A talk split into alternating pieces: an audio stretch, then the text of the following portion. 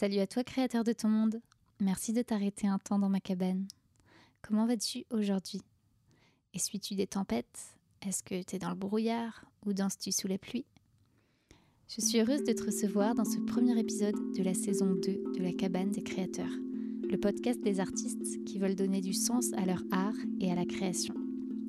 Je suis Emilia Santucci, la gardienne de ce lieu, artiste-autrice et metteuse en scène, rêveuse et facilitatrice de nouveaux récits J'aide les artistes à accoucher de leurs histoires car j'aime semer et accompagner les graines qui font germer un autre monde et cultiver le terreau d'une créativité féconde. J'aime questionner les histoires, celles qu'on se raconte individuellement et collectivement. Et je suis persuadée que nous, artistes et créateurs, collectionneurs d'histoires, avons un rôle crucial dans la façon d'habiter ce monde et de le percevoir. Alors chose tes histoires, prends tes croyances dans ton sac, on part en voyage au pays des mots, des concepts, des évolutions, pour réinventer le monde et lui donner une nouvelle direction. Bienvenue à la cabane. C'est quoi l'art? Ça veut dire quoi? Et ça veut dire quoi être artiste? Pourquoi ces questions suscitent souvent de vifs débats où chacun se met à étaler sa confiture sur ce qui est ou ne devrait pas être valable? Est-ce qu'être artiste, c'est un truc inné ou est-ce que ça s'apprend? Ou est-ce que c'est juste un mot qu'on a inventé un jour pour tenter d'expliquer un certain état d'esprit? Je sais pas toi, mais moi je me suis souvent retrouvée face à des personnes qui, en apprenant que j'étais artiste ou que je voulais l'être, se mettaient à m'expliquer ce qu'il fallait ou ne fallait pas que je fasse pour réussir. Enfin, réussir quoi? À être artiste ou à gagner de l'argent avec son art. C'est quoi réussir? Est-ce que si je réussis pas, ça fait de moi une artiste ratée?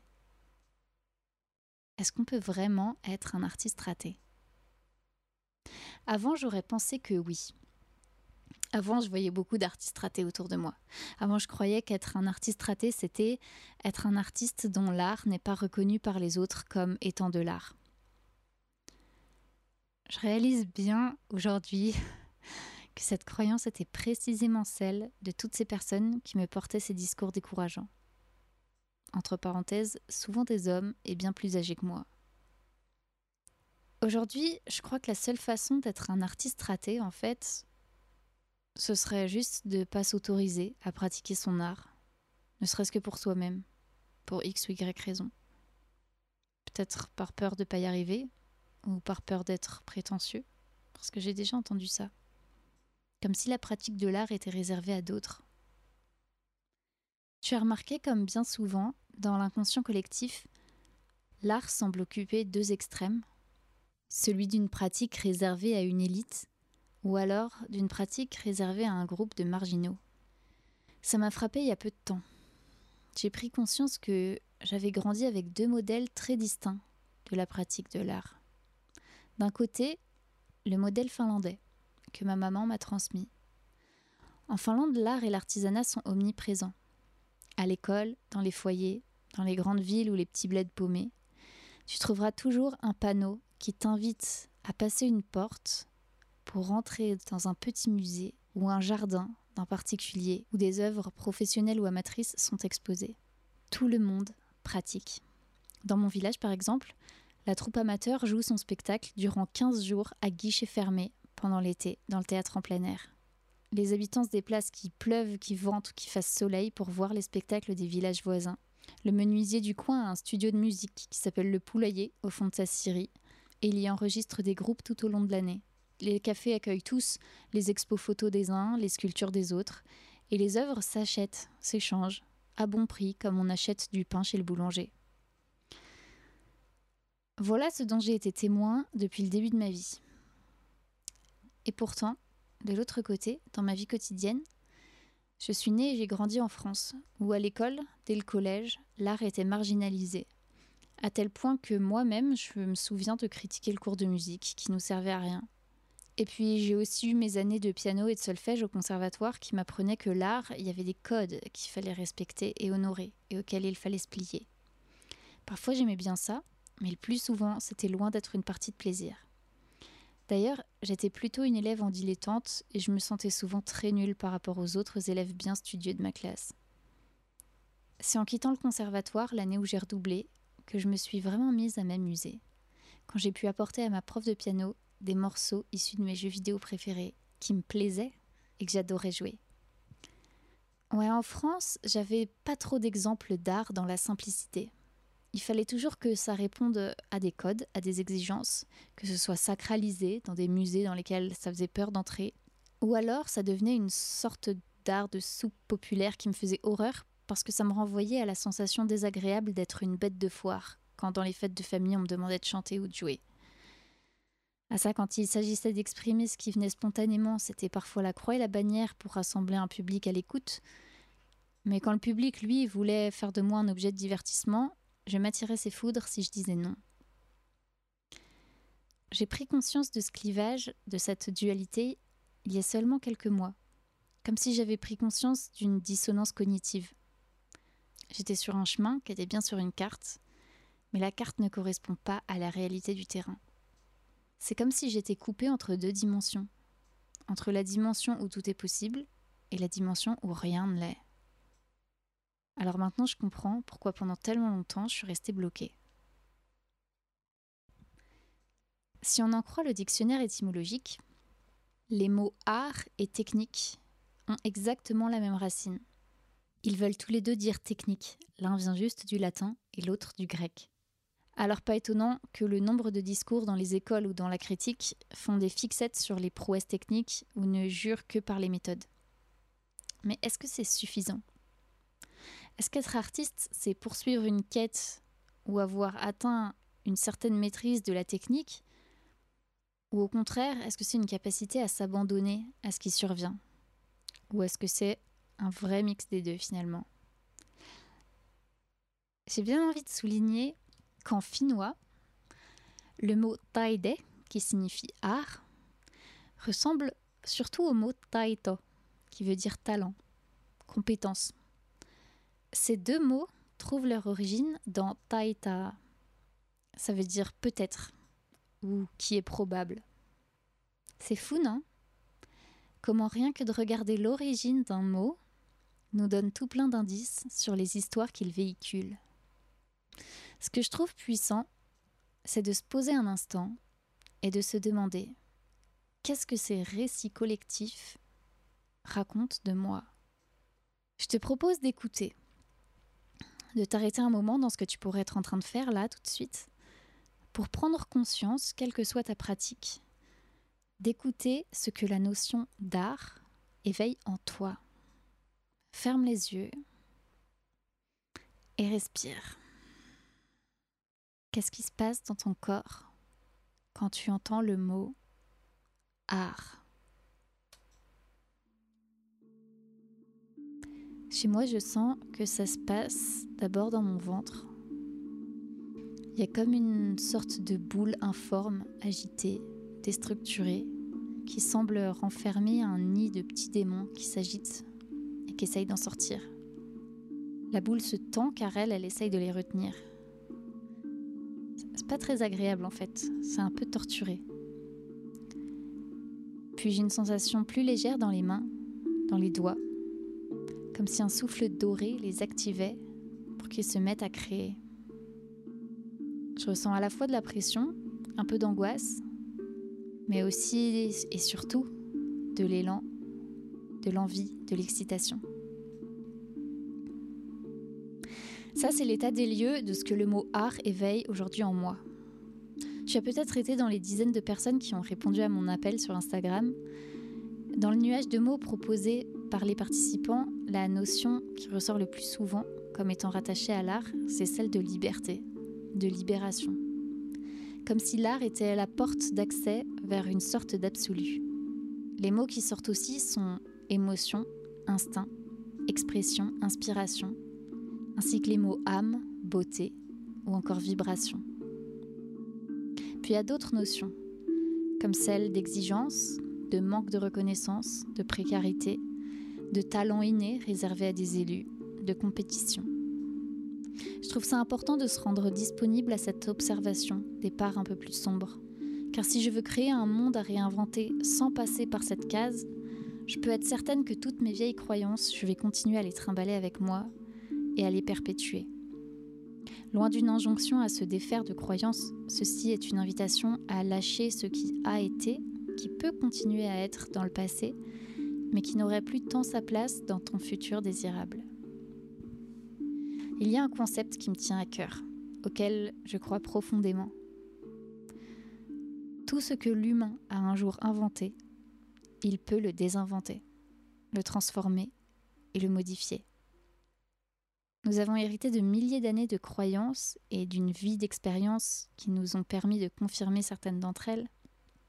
Et nous avons le pouvoir de réaliser que les croyances n'engagent que ceux qui y croient. Donc de cesser d'y croire et de tout transformer. J'aime l'idée que l'art dans toute sa splendeur soit comme une randonnée sur la pointe d'une crête. Chacun des versants serait d'un côté le bagage technique et d'un autre côté l'expression de l'âme. Dans mon monde, le secret de l'art réside dans l'expression authentique et profonde de l'âme. La technique est honorable, mais elle n'est pas systématiquement indispensable. Elle permet surtout un enrichissement de moyens et de vocabulaire qui offre une plus large palette à l'âme pour pouvoir s'exprimer. Dans mon monde, la technique pour la technique ne fait pas tant l'artiste, elle fait surtout le technicien. Ouais, l'art qui me touche le plus réside indéniablement dans la capacité à s'abandonner à ce qui est. Pourtant, pendant longtemps, j'ai comme beaucoup été coincée dans la croyance ou dans la peur que ce que je faisais n'était jamais assez. Des années durant, j'ai baigné dans la frustration, celle d'être paralysée entre d'une part la conviction profonde que mon art était juste puisqu'il trouvait sa source dans mes profondeurs. Et d'autre part, l'impression assez violente de ne jamais être assez bien aux yeux de mes professeurs, de mes metteurs en scène, des réalisateurs, des autres comédiens que je rencontrais. Je vais bien dire qu'est-ce qui m'a permis de trouver ma souveraineté? Sûrement un ensemble de choses, j'imagine, car la vie est bien complexe. Mais une chose est sûre, ce podcast y a grandement contribué. Je suis épatée combien le passage d'une dimension à l'autre est simple finalement. Pas facile, mais simple. Le passage de je veux réussir, du coup j'arrive à rien faire, à peu importe ce que vous pensez en fait, tant que je peux créer de mon côté.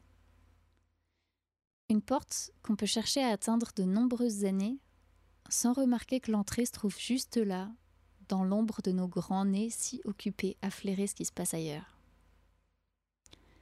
Tu as déjà ressenti ce truc, toi, qui te pousse à dire qu'il y aurait des artistes plus valides que d'autres? Moi, oui. Bien malgré moi, bien inconsciemment. Je suis sûre même d'avoir contribué à propager cette croyance-là pendant un moment. Je sais pas trop pourquoi j'ai besoin de déconstruire toutes ces croyances autour de l'art. Peut-être, sûrement, parce que j'en ai tant souffert et qu'il me semble que beaucoup d'artistes en souffrent encore. Surtout chez ceux en début de carrière. Pendant longtemps, je souffrais d'un manque de reconnaissance de mes pairs. J'avais beau avoir des éloges du public ou des amateurs en demande de mon savoir-faire, je ne voyais que le vide de n'être personne aux yeux de mon milieu. Aujourd'hui, il me semble évident que si j'ai moi-même pris part dans le passé à des débats qui cherchaient à trancher sur euh, qui sont les vrais artistes, c'est que moi-même je doutais d'être reconnue comme telle. J'étais persuadée toute ma vie de l'être, jusqu'à entrer en formation. Là, j'en étais toujours persuadée, mais contrairement à mes attentes, je ne trouvais aucun signe qui me le confirmait à l'extérieur. Alors une croyance s'est installée, celle qu'on ne me laisserait pas la place, si je prouve pas que je la mérite. J'avais l'impression d'être à l'extérieur d'un cercle, que j'avais beau tourner autour, faire des signes interpellés, le cercle ne me voyait pas, m'ignorait, ou pire, était indifférent. Donc déjà, laisse-moi te dire si tu en doutes, tout le monde est légitime. C'est peut-être évident dit comme ça, hein, mais pour ma part, j'ai mis beaucoup, beaucoup de temps à vraiment comprendre et intégrer ce que ça voulait dire. Tout le monde est légitime à faire de l'art autant qu'à faire du sport ou de la cuisine. La question c'est juste comment tu as envie d'en faire, jusqu'où et pourquoi. En tout cas, c'est la conclusion à laquelle j'en suis venue aujourd'hui. Peut-être que ça évoluera. Tu me diras, déconstruire l'idée qu'on se fait de l'art, au fond, c'est déjà ce que je fais dans le podcast depuis plus d'une saison. Ouais. Et ce qui m'intéresse aujourd'hui, le besoin que je ressens surtout, c'est une urgence maintenant à le réinventer et à se l'approprier. J'ai toujours su que mon métier serait sur scène, ou quelque part pas loin. C'était à la fois une évidence qui se confirmait partout où la place était laissée à la créativité, et en même temps un combat face à toutes ces injonctions à la performance et au discours décourageant. Cette injonction à la performance, elle a fini par prendre toute la place quand je suis entrée en formation professionnelle et elle m'a poursuivi tout mon début de carrière. Enfin, euh, si on peut appeler ça une carrière. je suis pas sûre que ce mot me convienne. La carrière, c'est la pierre, c'est figé, c'est froid. Moi, je crois que je préfère le mot parcours parce qu'un parcours, il peut être arboré, irrégulier, parfois calme, parfois ardu. Ouais, je préfère dire parcours. Bref, à ma sortie d'école, j'ai vite eu l'intuition que si je voulais m'épanouir artistiquement, faudrait que je fasse les choses à ma façon.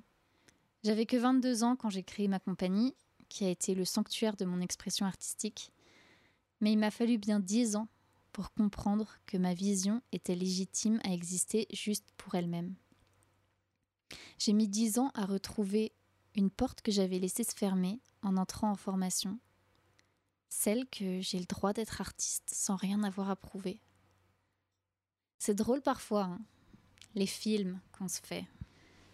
Si tu es jeune ou moins jeune artiste et que tu sens de l'inquiétude à ce sujet, laisse-moi te raconter un truc qui peut-être pourra te rassurer ou non. Ça t'étonnera peut-être de savoir que pendant des années, j'ai eu honte de montrer mon CV. Non pas parce qu'il était vide, au contraire, j'avais largement de quoi le remplir. Non, ce qui me faisait honte, c'est que la totalité des projets dans lesquels j'avais joué, chanté ou dansé, à une ou deux exceptions près, je les avais écrits, mis en scène ou organisés moi-même, et souvent les trois à la fois.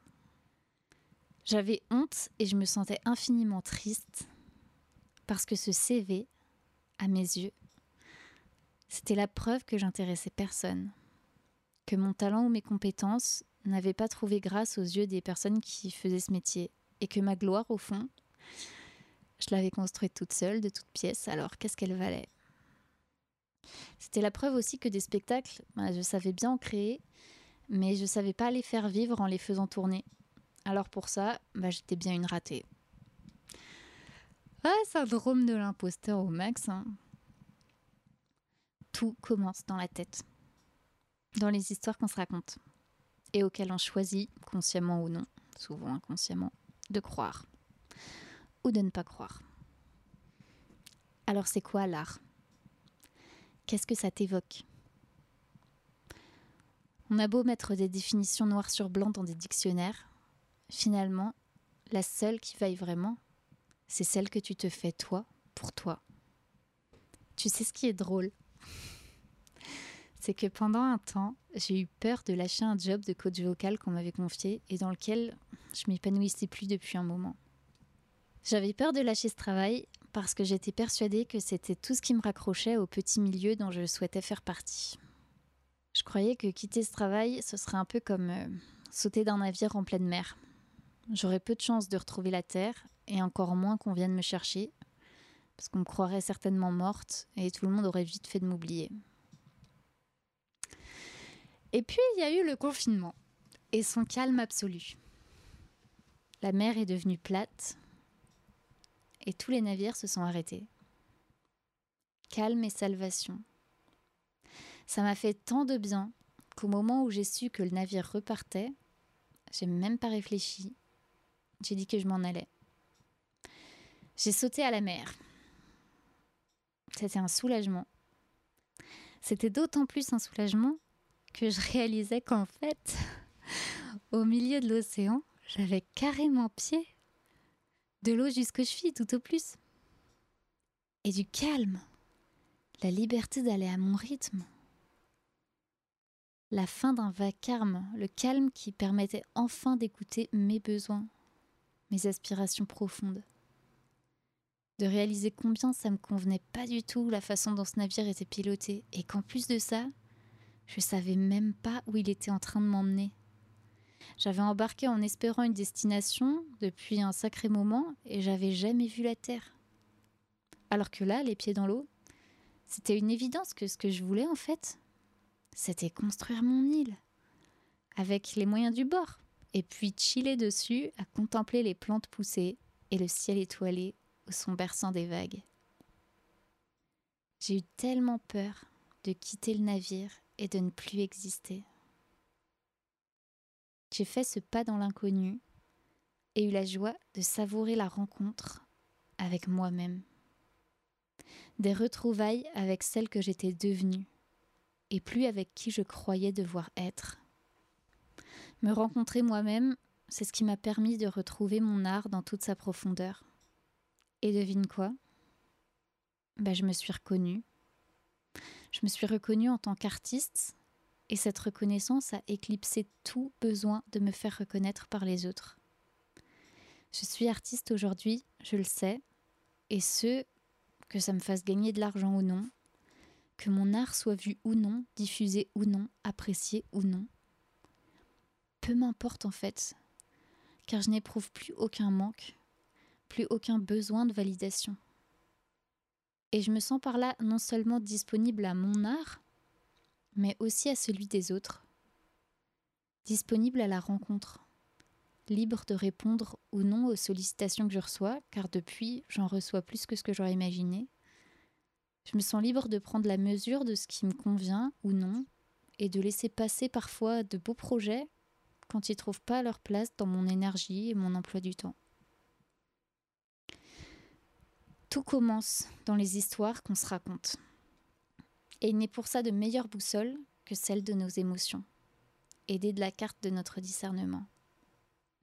Je n'ai jamais savouré tant de joie que depuis que je suis sur mon île. Alors ça m'empêche pas d'essuyer des tempêtes, parfois même des tornades, qui balayent mon travail, apportent de grandes vagues qui me semblent insurmontables. Mais je m'y sens bien. Bientôt le calme revient D'ailleurs, je m'étais jamais autant senti appartenir à ce métier. Car je vois bien combien nous sommes nombreux, une archipel d'artistes tellement inspirants, à prendre soin de nos îles au milieu de l'océan. Avant, je voyais l'art comme quelque chose de sérieux, une cour du roi soleil où chacun doit porter un masque. L'art c'était beau, mais comme un clair de lune étincelant au prix de sacrifice. Aujourd'hui sur mon île, l'art est un soleil qui apporte joie et abondance. Il danse avec la pluie, compose avec la nuit, s'inspire de ce qui est et ce, quoi qu'il soit. Notre capacité à nous réinventer dépend des histoires que nous nous racontons, individuellement et collectivement. Alors quel artiste as-tu envie d'être? Quel art as-tu envie d'incarner? Quelle forme d'art aurais-tu envie de réinventer? Je rêve pour ma part d'une pratique accessible, qui se suffit à elle-même. Je rêve d'un art capable de se sublimer à travers un bout de bois, une feuille de papier, un simple filet de voix. Je rêve d'un art dépouillé, nu, qui suffit à lui-même pour vibrer de grandeur, désarmant toutes les croyances qu'il est une pratique réservée aux élites ou le fruit des lubies de quelques marginaux un peu illuminés. Et toi, quel art as-tu envie d'incarner?